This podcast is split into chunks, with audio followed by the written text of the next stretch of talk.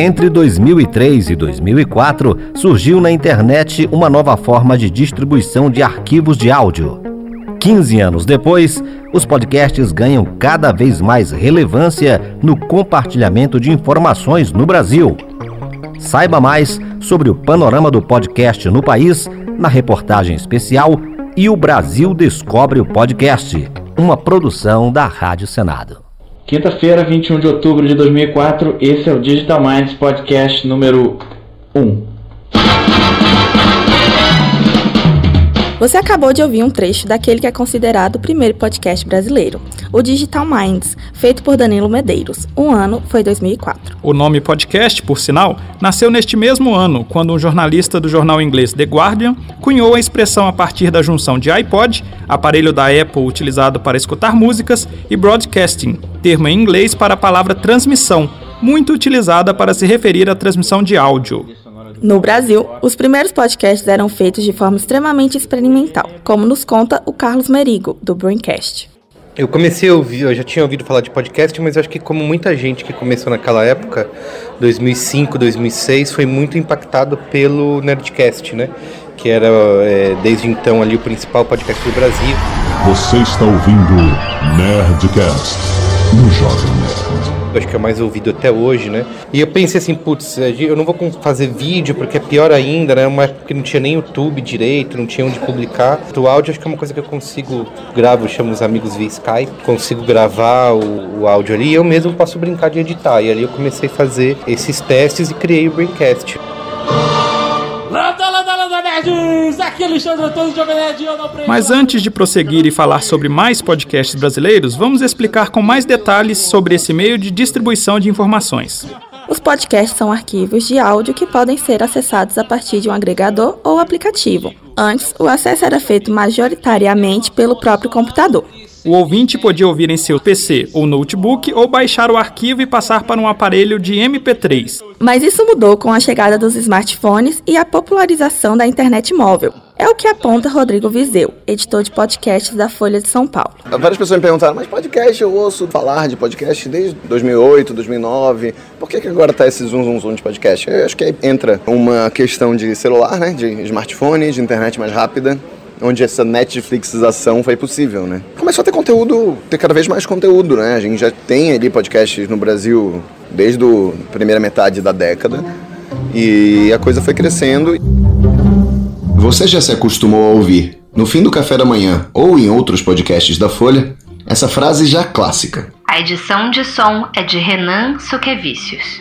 Quando o Viseu fala do termo Netflixização, ele se refere à possibilidade de personalização que é dada pelos podcasts. Você pode ouvir o que quer, na hora que quiser. Os próprios podcasts sobrevivem de forma orgânica, se adaptando e interagindo com o público e trazendo novos formatos. É o que aponta o Carlos Merigo, podcaster desde 2005. Eu acho que a gente mantém mais ou menos uma, uma base ali que é falar de criatividade, tecnologia, cultura de internet, né? Cultura digital, digamos assim. Obviamente que às vezes dá uma variada mais no tema, a gente tenta manter essa base, mas óbvio que a pauta evoluiu bastante. Vinícius Lima, um dos responsáveis pelo marketing da CBN, diz que os podcasts tendem a crescer no país, pois é um tipo de produto que está alinhado com as tendências de consumo atuais. A própria rádio CBN vem investindo pesado na área. O podcast agora, sendo essa grande descoberta, né, vamos, vamos, vamos dizer assim, é a grande descoberta do fim da década, né?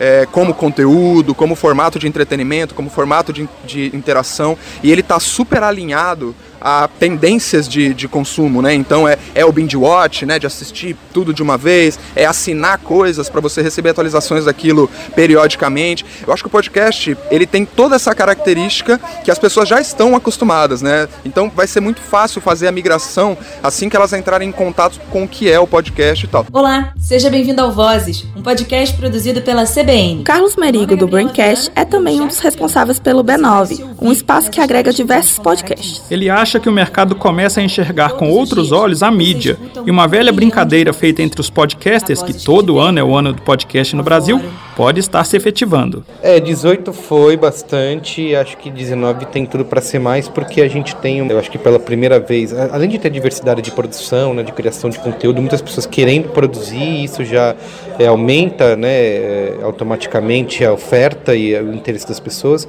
mas também da, de grandes empresas e de marcas começarem a olhar para o podcast como uma mídia viável, né? que até então não via, sempre um trabalho muito de convencimento. Né? O B9, como dissemos, reúne vários podcasts e um deles é um dos mais ouvidos do Brasil, o Mamilos. Você vai saber um pouco mais sobre o porquê desse sucesso na próxima parte da reportagem especial e o Brasil Descobre Podcast. Fazer um bom podcast e assim fidelizar o público ouvinte exige dedicação. Na segunda parte da reportagem especial E o Brasil Descobre o Podcast, você vai saber um pouco sobre a produção de dois podcasts brasileiros, o Mamilos e o Vida de Jornalista. Mamileiros e mamiletes, eu sou a Juva Lauer e eu sou a Cris Bartz e a gente tem um recadinho para você. O Mamilos é um podcast semanal. Em novembro de 2014, portanto 10 anos após o primeiro podcast brasileiro, nasce o Mamilos, a ideia das publicitárias Cris Bartz e Juliana Valauer era discutir com profundidade assuntos polêmicos da semana. O projeto cresceu e hoje agrega milhares de ouvintes em todos os cantos do país. A menina Juliana, que ouvia a trilha da Rádio Gaúcha para começar o dia, hoje é uma comunicadora e tanto. Quais suas primeiras lembranças de ouvir rádio? A Rádio Gaúcha de manhã. Uhum. O que, que você Nossa, ouvia? muito emocionante. É, eu ouvia quando eu me arrumava para a escola com a minha, minha mãe e meus irmãos.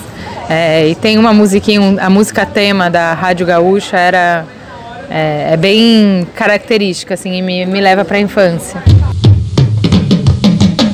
E por que o Mamilos faz tanto sucesso? Bem, existem algumas explicações.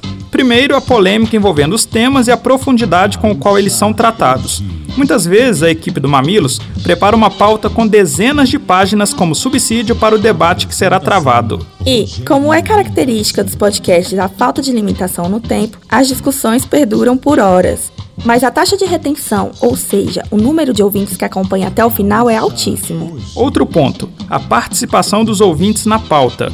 Aí a própria Juva Lauer conta pra gente sobre essa característica. É sendo acessível e horizontal, então é, os ouvintes fazem o conteúdo e é por isso que eles estão investidos nisso e eles estão engajados com isso. Então o tema parte da audiência, são eles que pedem o tema e a gente muitas vezes explora isso.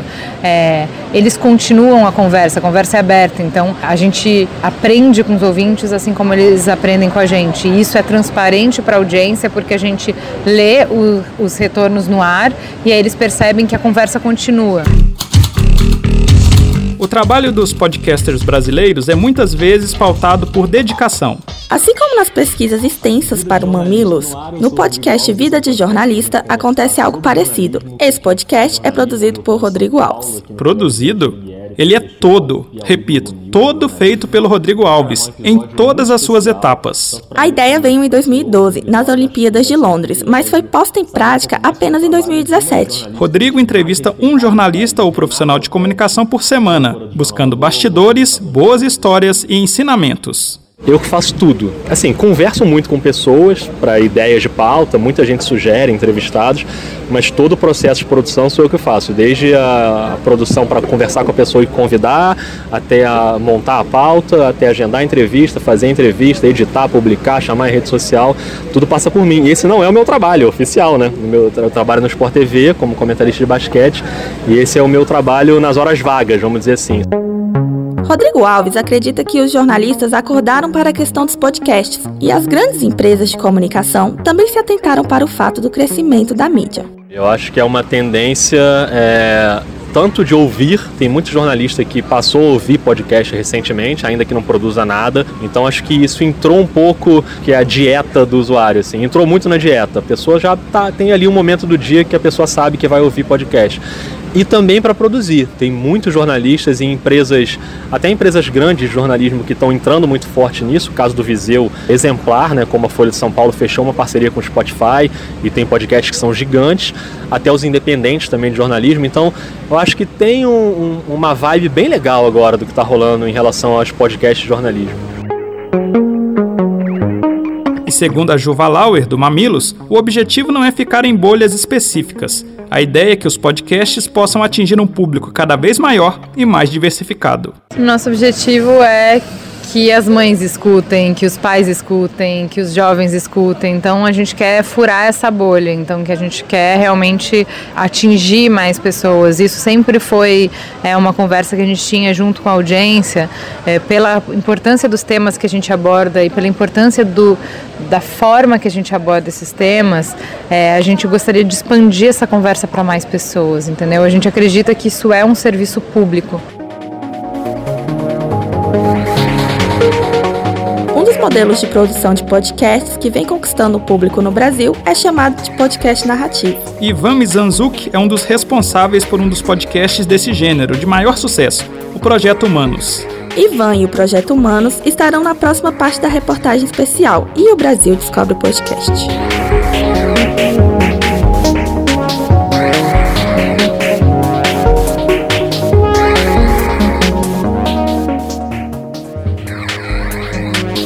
Um tipo de podcast que vem ganhando espaço na chamada podosfera brasileira é o podcast narrativo. Geralmente, os casos reais chamam ainda mais a atenção. Esse é um dos assuntos da terceira parte da reportagem e o Brasil descobre o podcast, uma produção da Rádio Senado. O corpo dele foi encontrado num matagal perto de casa com várias marcas de cirurgia. A quarta temporada do Projeto Humanos é um exemplo de podcast narrativo. A partir de um caso real, com muitas e muitas nuances, Ivan Mizanzuki construiu o roteiro para recontar o caso ocorrido na década de 90.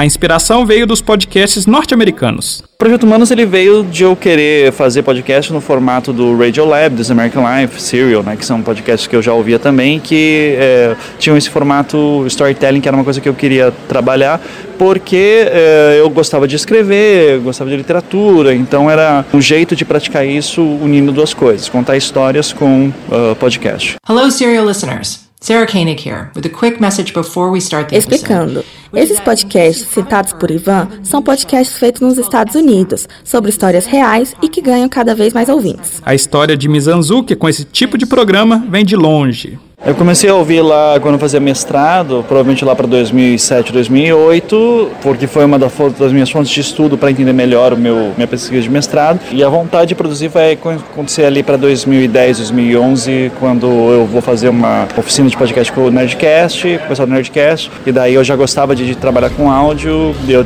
queria produzir alguma coisa para internet, podcast foi o caminho. Então foi a partir de 2011 com essa vontade de falar na internet, fazer alguma coisa.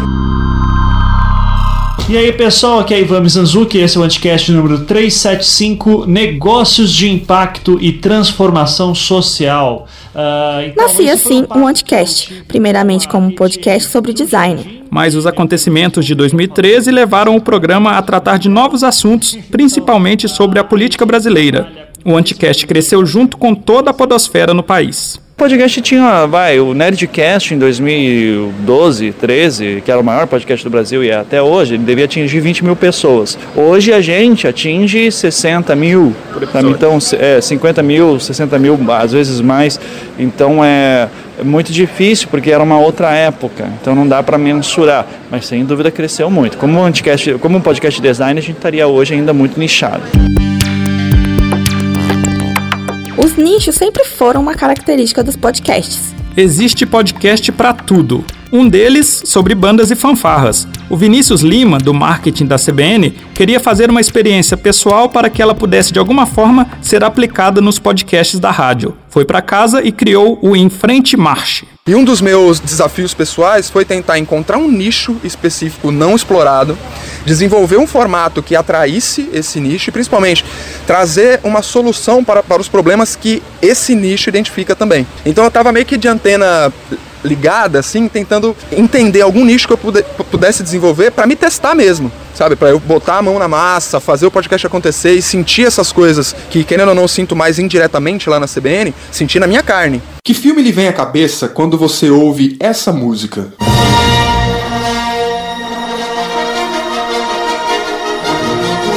Essa aqui?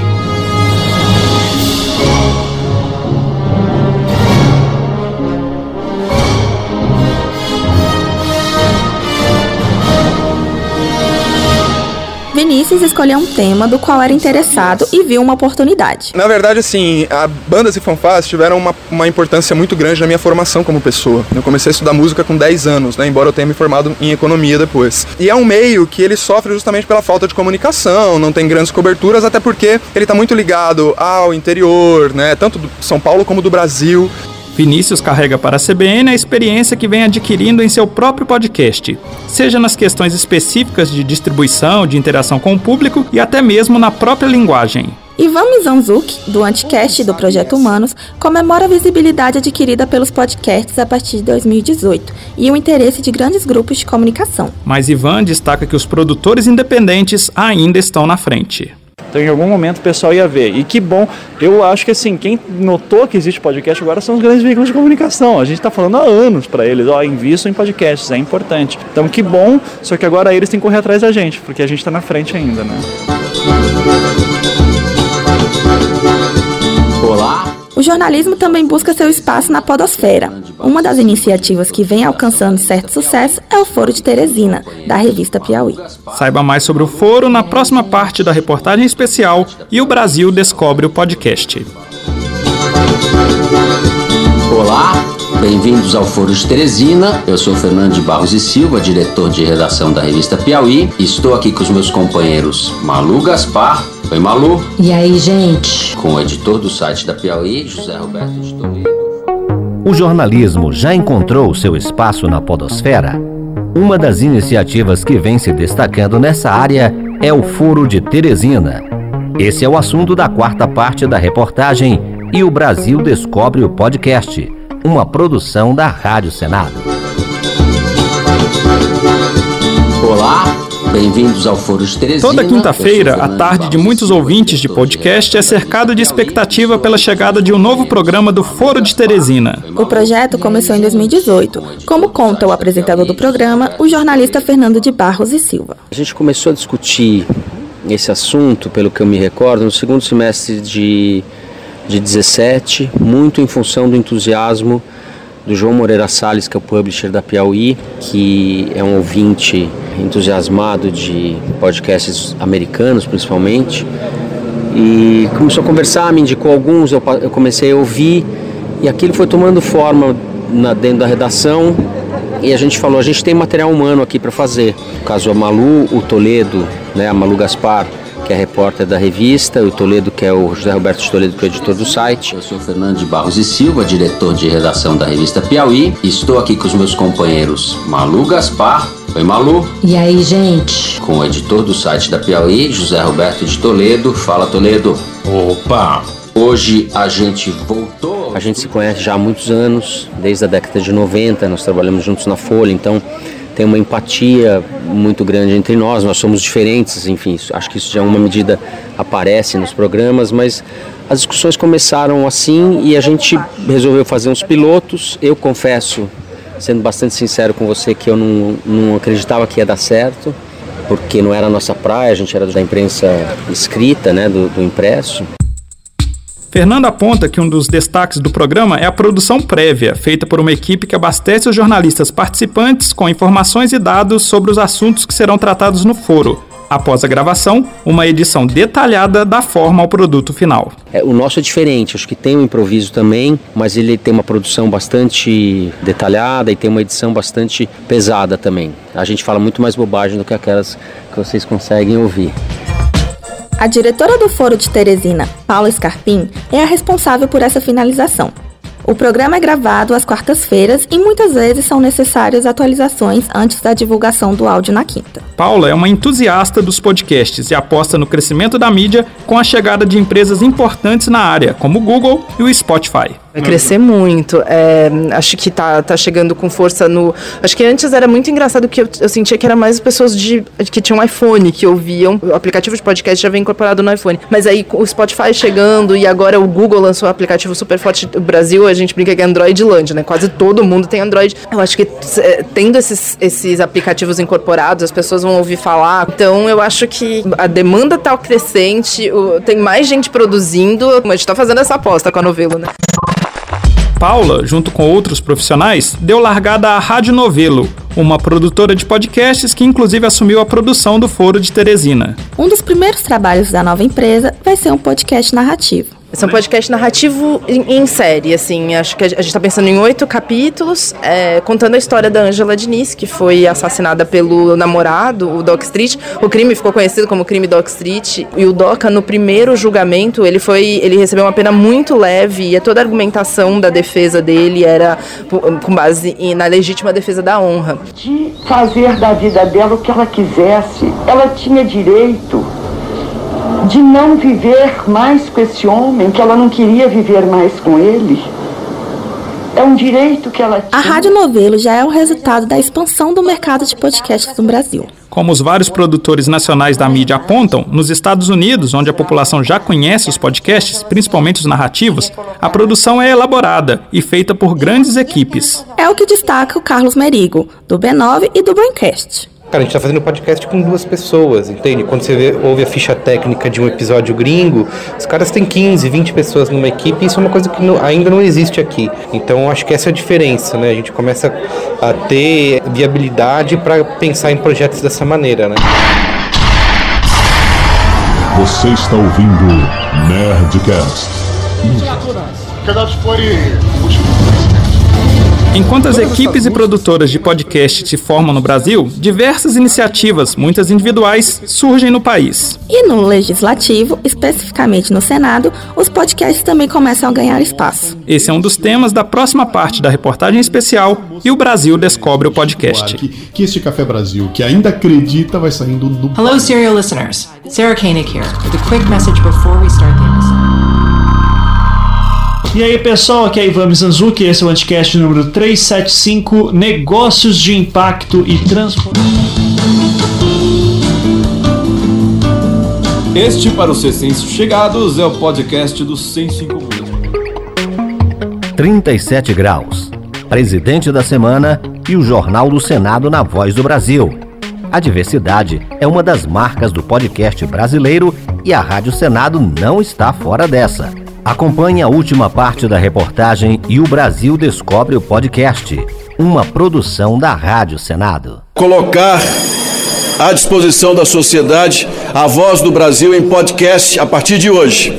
As pessoas, os nossos brasileiros, aqueles que acompanham a política, poderão receber o mais tradicional programa hoje informativo do parlamento nas várias plataformas digitais. A partir de maio de 2019, você, cidadão, ganhou uma nova forma de acompanhar os trabalhos do Senado. Como anunciou o senador Carlos Viana, do PSD de Minas Gerais, diversos programas da Rádio Senado estão agora disponíveis em podcast. É um caminho sem volta. Os podcasts ganham cada vez mais relevância no cenário midiático brasileiro. Um exemplo de programa que vem conquistando seu espaço é o 37 Graus, um podcast que mistura ciência e jornalismo para contar histórias. Quem nos dá detalhes é uma das produtoras, Sara Zobel. E o 37 Graus a gente está sempre muito preocupado em trazer o lado humano das histórias, né? Sejam elas de ciência ou não. Então acho que o podcast o que ele tem de, de forte assim é que é tipo uma vozinha falando na sua orelha, meio que mescla, né, a, o que, que é o seu diálogo interno com o que você está ouvindo, causa essa identificação. Acho que é um jeito legal de falar com ciência, que é um, um assunto que muitas vezes é tratado de forma meio estéreo, de forma meio impessoal. No 37 a gente pega a estrada, a própria história de como a Sara chegou até os podcasts é ótima. Ela, em seus estudos nos Estados Unidos, mexia com testes envolvendo radiação. Para isso, usava uma roupa especial, difícil de colocar e posteriormente de tirar. Como o espaço em que ela fazia suas experiências era muito pequeno e o tempo entre os testes também, ela colocava um fone de ouvido para tentar distrair. Nasceu a paixão por podcasts e talvez o embrião do 37 graus. Ah, e 37 graus não é febre, não é, Sara? Ou falando que tá com febre, tá com 37 graus. Eu falo, não é febre. 37 graus é a temperatura normal do corpo humano. É meio que todas as histórias e todas, toda a ciência é feita a 37 graus porque somos nós que fazemos. Olá, este é o Presidente da Semana. Eu sou Rodrigo Vizeu. Um podcast que fez muito sucesso no ano de 2018 foi o Presidente da Semana, do jornalista Rodrigo Vizeu, da Folha de São Paulo. Ele fez, semana após semana, os perfis dos presidentes brasileiros, de Deodoro até Bolsonaro. O episódio de Bolsonaro, por exemplo, foi ao ar um dia após a eleição. Viseu destaca que quando começou a escutar podcast, em uma temporada que estava nos Estados Unidos, foi fisgado pelos programas narrativos e roteirizados. Sim, eu ouvi algumas pouca coisa, eu ouvi o Serial, na verdade. A minha referência sempre foi alguma coisa roteirizada e tudo. Acho que também é uma coisa do jornalismo, né? A gente pensa em escrever matéria, então você vai querer escrever o podcast também. Né? Você já se acostumou a ouvir, no fim do café da manhã ou em outros podcasts da Folha, essa frase já clássica. A edição de som é de Renan Suquevicius. Depois do presidente da semana, Rodrigo Vizeu implantou outros projetos na Folha. Teve eleições na chapa, o café da manhã e outras novidades devem chegar. Ah, cara, tem muita coisa, porque agora eu sou editor de podcasts da Folha. Quando eu falo de próximos projetos, já não são só que me envolvem como roteirista e como apresentador, né? Tem coisas no forno aí. Espero conseguir lançar aí ao longo do ano. Acho que a gente deve ter várias novidades. Guten Morgen Brasília! Estamos aqui de volta, eu sou Flávio Morgan. Quem conta a história de hoje é Sara Oliveira. Era uma vez uma menina que levou o homem à lua. O nome dela Moica Moi! Como dissemos no início deste programa, é um caminho sem volta. O podcast é mais uma forma do cidadão se informar, se divertir e se emocionar. Aqui na Rádio Senado, estamos começando. A ideia é transmitir as informações do Senado de uma maneira cada vez mais acessível. E, como ressalta o senador Carlos Viana, informar com responsabilidade. É colaborar para que os brasileiros tenham informação de qualidade, para que nós possamos combater as chamadas fake news, as notícias falsas, que hoje incomodam tanto a nossa população, informando corretamente o eleitor, o contribuinte brasileiro, sobre o que está acontecendo nessa casa, sobre as propostas que estão sendo trazidas. Criei meu website, lancei minha homepage. Reportagem especial e o Brasil descobre o podcast. Reportagem Rodrigo Rezende. Apresentação Rodrigo Rezende e Stephanie Eduarda. Locução Gesiel Carvalho. Edição Paula Groba. Trabalhos técnicos André Menezes. Você pode acessar essa reportagem completa no site www.senado.leg.br/rádio. E não se esqueça, essa reportagem especial e diversos programas da Rádio Senado já estão disponíveis em podcast. Vá até seu aplicativo de podcast favorito, pesquise por Rádio Senado e aproveite. Se é música o desejo a se considerar, é só clicar que a loja digital já tem. Anitta Arnaldo